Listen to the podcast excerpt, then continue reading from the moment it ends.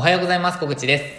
今日は、えーレンタルスペース、まあ私はレンタルスタジオを運営しているんですが、運営の効率化について、えーお話ししていきたいなと思います。えーっと、やはりですね、えレンタルスペースを運営している方の多くは、えなるべく時間をかけかけずに運営していきたいって考えている方が多いんじゃないかなと思ってます。もちろん私もそう考えています。で、私の目標は、え月10時間の、え労働時間で、えレンタルスペースからは、えー月15万円の利益を出せたらなと思っています。売上ではなくて利益ですね。で、えーっと、それについては、あの、まだまだちょっと、えー到達していないんですけれども、えー今月、6月は、まずは利益10万円を目指したいなと思っています。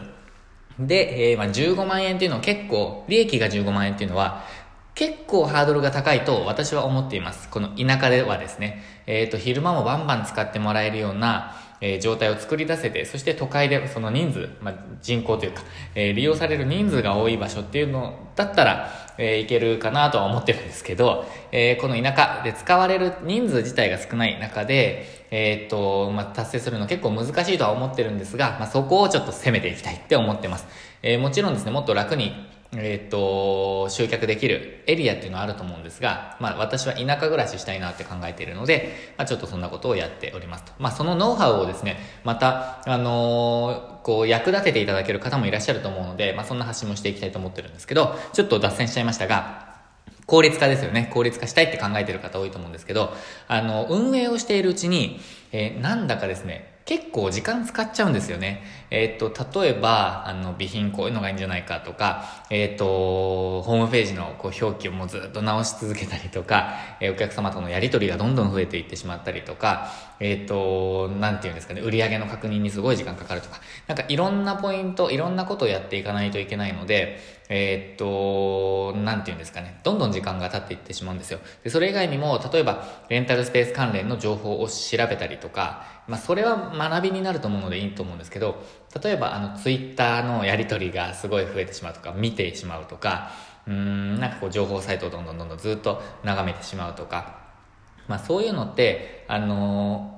ーまあ、ミラクルが起こって学びになることあるかもしれないですけど、基本的にはないと思ってるんですよね。そういうのが、あのすごく役立つってこと。なので、えーなるべく時間を効率化するっていうことを忘れずにやっていかないと、どんどんどんどん時間使っちゃうと思うんですよ。で、えっ、と、それをですね、なんかこう、やっぱり、常にこう忘れないようにしておく仕組みが必要だって思っていて、まあ、それそのために私は結構文字にしているんですけど、まあ、それをこう毎日読み返してああもう効率化しなきゃって思ってるんですけど今日はですねちょっと効率化をするためのチェックポイントですね。ここ無駄になってませんかっていうところをちょっと共有したいなと思いました。でえっ、と5つぐらいちょっと紹介しましょうかね。えっ、とではいきます。1つ目。一つ目ですね。一つ目は、お問い合わせの、お問い合わせを減らす改善はできていますか？っていうところです。えー一つ目ですね。えーお問い合わせ、あの、お客様から結構あると思うんですけど、あの、あ結構あるというか、まあ、たまにあると思うんですね。私、じ実際そんなないんですけど、1ヶ月に、本当3回とか4回ぐらいしかないんですけど、まあ、これ減ってきたんですよね。で、なんで減らせたかというと、お問い合わせがあるたびに、そのお問い合わせがなくなるには、どうしたらいいか、というのをちょっと改善してきました。で、えっと、例えばですね、えっと、駐車場の場所はどうですかとか、駐車場何台止められますかっていう質問が一番多かったんですけど、まあ、そういう質問、まあ、本当は1回の、1回来た時にどうするか考えた方がいいんですけど、まあ、あの、3回ぐらい受けちゃって、えーああ、これ直してなかったなと。で、そこで、あの、お問い合わせの内容からその表記を変えるっていう風にちょっとマインドを変更したんですけど、えっ、と、例えばリマインドのメール、あの、予約完了メールに記載するとか、えっ、と、予約のページに記載するとか、あの、必ず、その、記載する。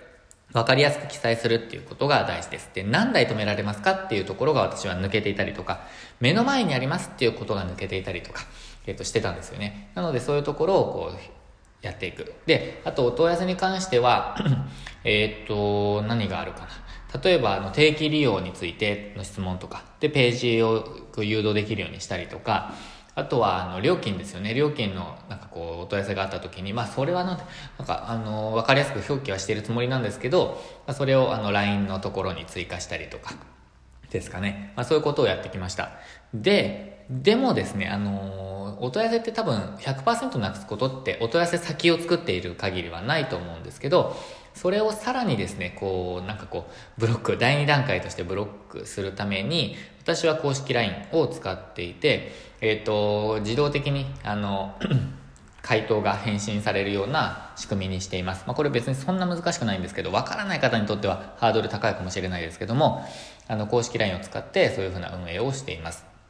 で、例えば昨日の夜ですね、えっと、9時過ぎか8時、あの、10時過ぎぐらいに、公式 LINE 宛てに、あの、お問い合わせが来てたんですよ。で、私今日の朝それ気づいて、あ、返事してないなと、あの、返事しなきゃって思ったんですよね。それが、あの、まあ、何日の何時から3時間予約したいんですけど、どうやって予約すればいいですかって来てたんですよ。で、まあ、正直それ、あの、ど、どこからそのお客様、あの、いらっしゃったのかなと、あの、どういう経路でいらっしゃったのかなって思うようなご質問なんですよ、実際。あの、例えば、お問い合わせ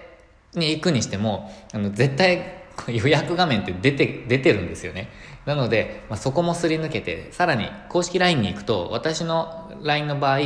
あの、まあ、予約ページっていうのが出るんですよね。なので、予約ページさえもすり抜けて、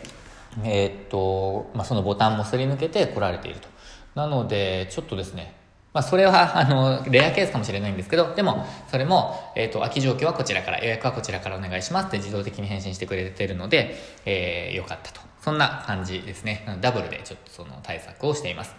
二つ目。えー、ちょっと長くなっちゃったので、サクッといきますね。えー、二つ目に関しては、ホームページの表記を最適化できているかどうかですね。えー、これはちょっとお問い合わせとも、あの、重なりますけども、えっ、と、お客様とのやりとりで、えっ、と、あれですね。こう、いいと言われたポイントとか、選ばれたポイントとか、そういうことを、えー、ホームページに表記する。えー、明言するとか、あとはキャッチコピーとして入れるとか、あとはトップページに表現していくとか、そういうことをすることで、効率化なんですけど、あのー、予約が入りやすくなるとか、もしくは選ばれやすくなるんですよね。でそうすると、あの、告知にかける時間っていうのを効率化することができるんですよ。あの、告知もやっていかないといけないと思うんですけど、あの、普通にホームページご覧いただいた方が予約してくだされば一番いいじゃないですか。でもその、それを逃しているっていうことは、やっぱりキャッチコピーが刺さらなかったとか、なんかこう表現でして、しきれていないっていうポイントだと思うので、そのあたりの、え、表記とかですね、あとはまあ、新しいページを作るとか、そういうことはやっぱり最適化しなくてはいけないと思ってます。まあ、それにばかり時間使っていても、あの、本末転倒なんですけど、まあ、そういう改善は、え、していくべきだなと思っています。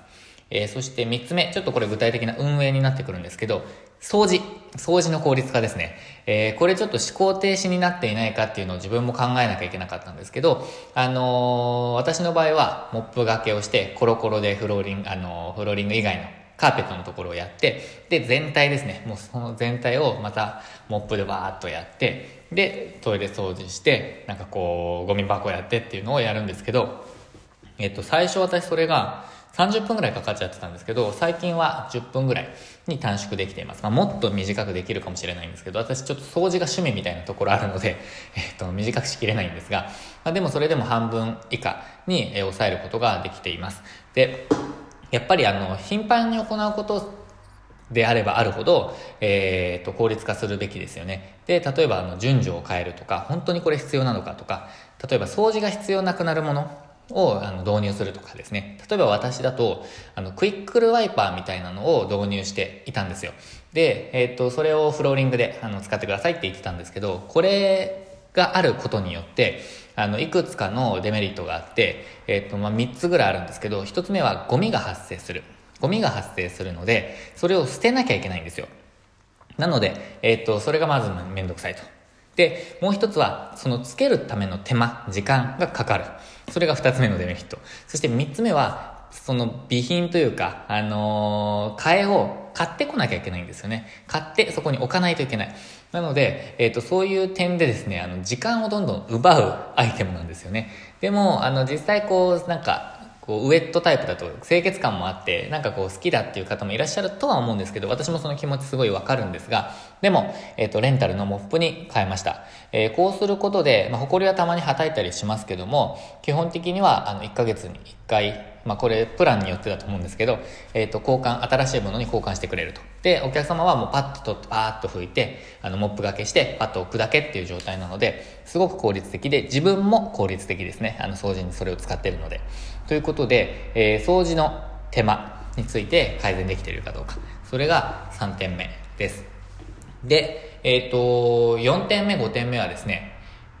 ありませんでした。ということで、なんだそれって感じですけど、ちょっとそれはですね、続きは、ぜひですね、えっ、と、メルマガで、ちょっとメルマガでこれ書いて、えっ、と、思いついたんですよ。なので、メルマガにですね、えっ、と、結構なんか6通目ぐらい、7通目ぐらいですかね、のところに、えっ、と、紹介してますので、ぜひメルマガ、えごと、ご登録いただければ嬉しいです。で、このメルマガではですね、えー、っと、私が田舎でレンタルスペースをやっている、ちょっともうちょっと踏み込んだ話とかですね、理由とか。あとは、えー、もちろん、レンタルスペースを、えー、スムーズにオープンさせるコツ。そして、田舎でレンタルスペースをやっていくための戦略なんかを、えー、いろいろお話というか、まあ、メールで書いていますので、ぜひ、ご登録ください。で、えっ、ー、と、特典も3つありまして、えー、っとですね、一つ目、一つ目は、えー、3ヶ月で、副業でも3ヶ月でオープンできる、えー、完全版5大準備資料ということで、いろいろコンセプトについてとか、えー、っと、購入物リストとか、えっとネ、ネーミングではなくて、何でしたっけ、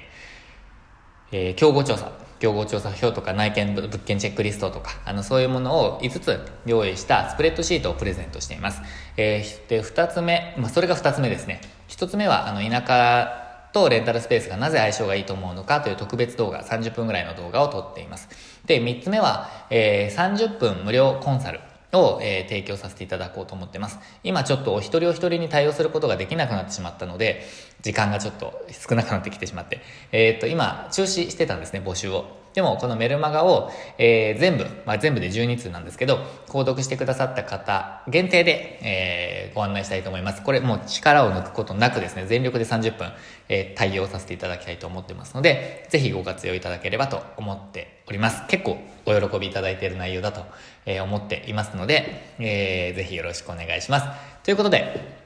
今日も最後までご視聴いただきましてありがとうございました。えー、今日もですね、チャレンジできる一日にして人生変えていきましょう。ということで、失礼します。